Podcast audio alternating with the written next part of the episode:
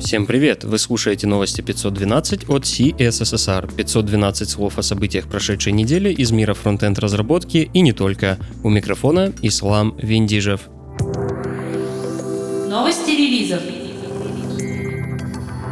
Стал доступен выпуск 1.5.9 системы кэширования данных в оперативной памяти Memcached. Была добавлена опция L, позволяющая уменьшить число используемых TLB-блоков и по умолчанию отключен режим сброса привилегий. Также была устранена ошибка, приводившая к краху в условиях нехватки памяти в системе. Подробнее на странице релиза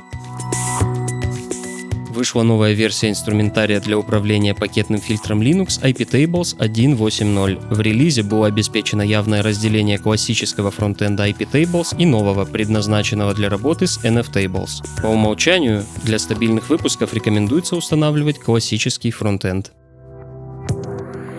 Интересные публикации. 10 июля вышла вторая статья разработчика Тугис Влада Сапожникова об особенностях разработки интерфейса для арабского языка. Мы уже рассказывали о первой статье в пятом выпуске. Во второй части автор рассказывает о быстром прототипировании такого интерфейса и об особенностях разработки и сборки CSS для интерфейсов разных направлений. Также затрагиваются особенности перевода локализации, логические свойства CSS и CSS in JS. Подробнее в корпоративном блоге Тугис на Хабре. На этой неделе в нашей подборке View Test Resources – GitHub репозиторий со ссылками на материалы по тестированию View приложений. Репозиторий содержит как ссылки на официальные ресурсы, так и на внешние статьи, книги и выступления разработчиков по теме. Примеры использования тестовых утилит View. Подробнее на странице GitHub. Также на этой неделе мы обратили внимание на новую книгу разработчика Алекса Раушмайера Exploring ES 2018 and ES 2019. Книга раскрывает новые возможности стандартов, но пока находится в стадии активного написания и содержит сведения только о ES 2018. Подробнее на exploringjs.com. Еще один интересный ресурс – howtographql.com – сборник туториалов по GraphQL и его связках с разными технологиями и языками. На сайте опубликованы базовые сведения о GraphQL, раскрываются ключевые концепции, представлен туториал по работе со связкой React и Apollo. Также есть ряд уроков по работе с GraphQL на таких языках, как Python, Ruby, Elixir, Java и Scala. Другим новостям.